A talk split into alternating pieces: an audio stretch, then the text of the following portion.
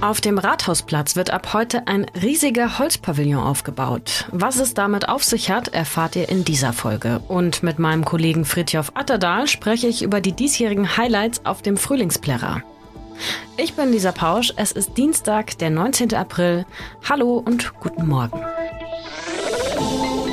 Nachrichtenwecker, der News-Podcast der Augsburger Allgemeinen.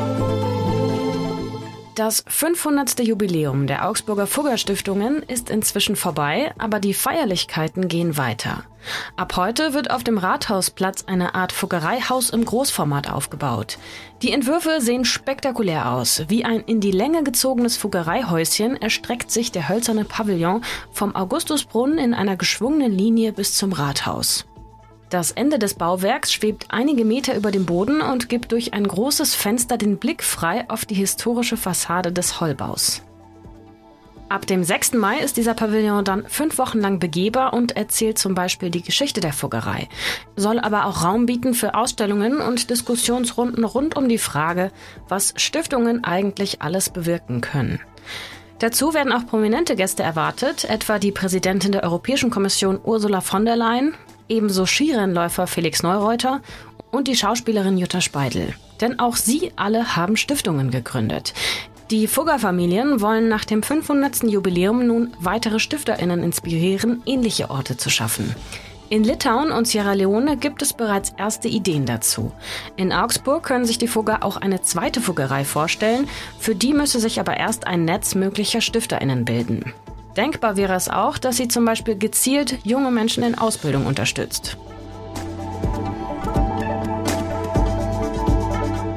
Von den hohen Spritpreisen sind auch die Stadtwerke Augsburg betroffen. Doch sie bauen für ihre Fahrzeuge nicht nur auf Diesel und Benzin, sondern auch auf Strom und Biogas.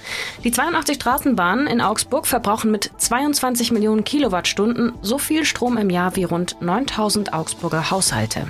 Die Straßenbahnen fahren zwar mit 100% Ökostrom aus bayerischer Wasserkraft, aber auch dafür seien die Preise seit Oktober unberechenbar, sagte ein Sprecher der Stadtwerke. Anders als bei den 95 Biogasbussen. Da sei der Preis noch stabil und das Gas werde vor allem aus Stroh gewonnen. Die Stadtwerke wollen demnächst einen Teil der Flotte mit noch energiesparenderen Modellen ersetzen. Voraussichtlich im Juli dieses Jahres werden neue Busse in Betrieb genommen und ab dem Frühjahr 2023 auch neue Straßenbahnen.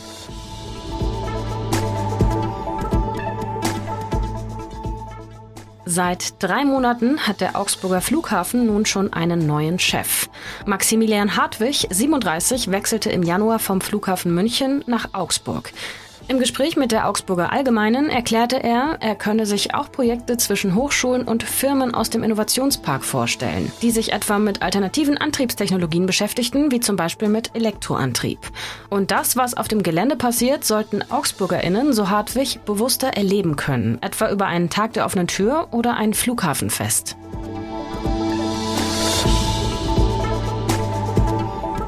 Und wir werfen wie immer einen Blick auf das Wetter. Am Vormittag ist es heute leicht bewölkt, am Nachmittag zieht sich's aber zu, vereinzelt kann auch Regen fallen. Das Ganze bei bis zu 13 Grad. In den kommenden Tagen wird es nachts nochmal frisch und tagsüber aber sehr sonnig mit bis zu 16 Grad am Donnerstag.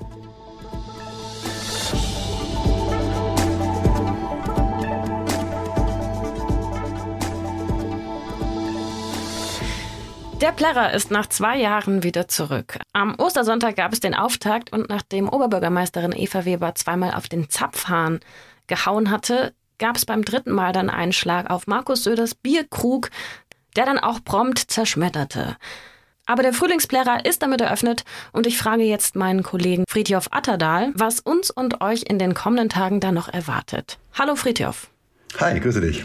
Hand aufs Herz. Welches Fahrgeschäft willst du eigentlich immer schon mal ausprobieren? Also ich bin ja äh, nicht so der richtige Fahrgeschäftsfan. Ich bin eher ein bisschen feige. Insofern äh, äh, eigentlich seit Anbeginn aller Zeiten äh, ist Wellenflug, dieses wunderbare Kettenkarussell, mein Ding. Und alles, was härter wird, ähm, ist dann nicht so meins. Ein Klassiker, ja. Ein Klassiker. Allerdings gibt es in diesem Jahr den Wellenflug 2.0 sozusagen, ein Oha. neues äh, sogenanntes Hochfahrgeschäft, heißt Jules Verne Tower, ist der Wellenflug, nur wird man auf 80 Meter Höhe gezogen und dreht dann wirklich, wirklich hoch über Augsburg seine Kreise. Ich habe es noch nicht probiert, sieht von unten aber irre aus. Also 80 Meter um die Welt, in 80 Metern um die Welt. Ja, genau. Ah, okay, verstehe. Ähm, du warst aber schon auf dem Plärrer. Wie ist denn die Stimmung da? Die Stimmung auf dem Plärrer ist wirklich irre. Also ich war gestern recht ausgiebig, weil ich ja auch berichtet habe. Und ähm, bereits mittags war wirklich was los und die Leute haben halt im Bierzelt schon Mittag gegessen und sich dann eher so eine Übersicht geholt auf dem Plärrer und dann am Abend, da hat der Bär getanzt. Also da war, da war richtig was los. Die Leute standen auf den Bänken und ähm, ja, Wahnsinn. Also es scheint eine große Sehnsucht nach Plärr gegeben zu haben. Und jetzt gibt es nicht nur den Wellenflug 2.0, ne, sondern auch andere Fahrgeschäfte, die ganz neu sind. Was ist denn da noch so mit dabei? Also äh, neue Fahrgeschäfte, es gibt zum Beispiel den Skyfall, ähm, irgendwie scheint die 80 Meter so eine magische Grenze zu sein. In dem Fall wird man 80 Meter hochgezogen und äh, dann fällt man mit seinem Sitz diese 80 Meter auch wieder runter, um dann unten halbwegs sanft gebremst zu werden. Das wäre jetzt nicht mein Ding, aber äh, für jemanden, der es gerne im Bauch kribbeln hat, sah das auch ganz spannend aus. Äh, dann gibt's noch ähm, eher für die Jüngeren wahrscheinlich eine Erlebnisbahn, heißt Laser Pix.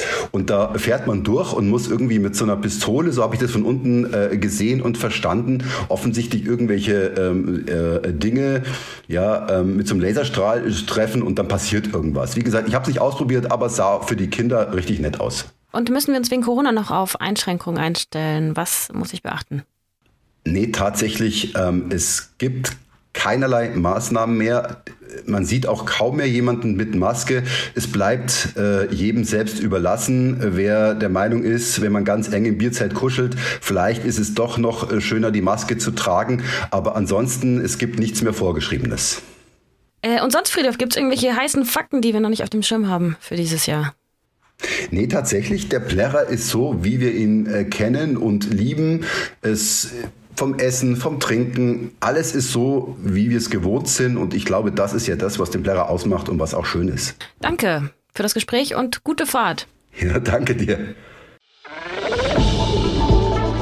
Was sonst noch wichtig wird? Die russische Offensive im Osten der Ukraine hat nach Angaben aus Kiew nun begonnen. Der Generalstab der ukrainischen Armee berichtete am Montagabend von Anzeichen des Beginns der Offensive insbesondere in den Gebieten um die Großstädte Kharkiv und Donetsk.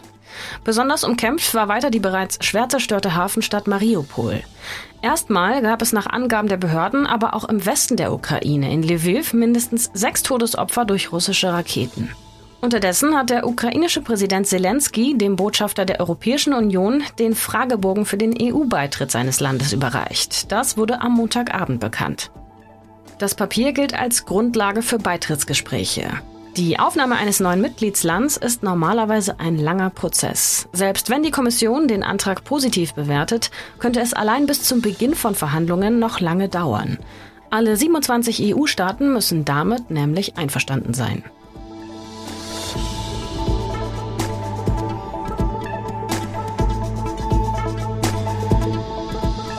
Vor knapp zwei Wochen hatten wir das Thema schon im Nachrichtenwecker. Ein Wildpark im Landkreis Bayreuth, genauer in Mehlmeisel, war auf der Suche nach einem neuen Namen für sein Wildschwein Putin. Online ließ das Wildparkteam dann über die neuen Namen abstimmen. Und jetzt steht fest, nicht Igor, nicht Mir, das ukrainische Wort für Frieden, sondern auf den Namen Eberhofer soll das Wildschwein nun getauft werden. Das war's von mir und dem Nachrichtenwecker für heute. Ich bin Lisa Pausch und in dieser Woche hier vor dem Mikro wenn ihr euch bestimmte Themen im Nachrichtenwecker wünscht, wenn ihr Fragen oder Anregungen habt, schreibt uns gerne und jederzeit an nachrichtenwecker.augsburger-allgemeine.de. Wir hören uns morgen wieder, wenn ihr mögt. Macht's gut, bis dahin und ahoi. Nachrichtenwecker ist ein Podcast der Augsburger Allgemeinen. Alles, was in Augsburg wichtig ist, findet ihr auch in den Show Notes und auf augsburger-allgemeine.de.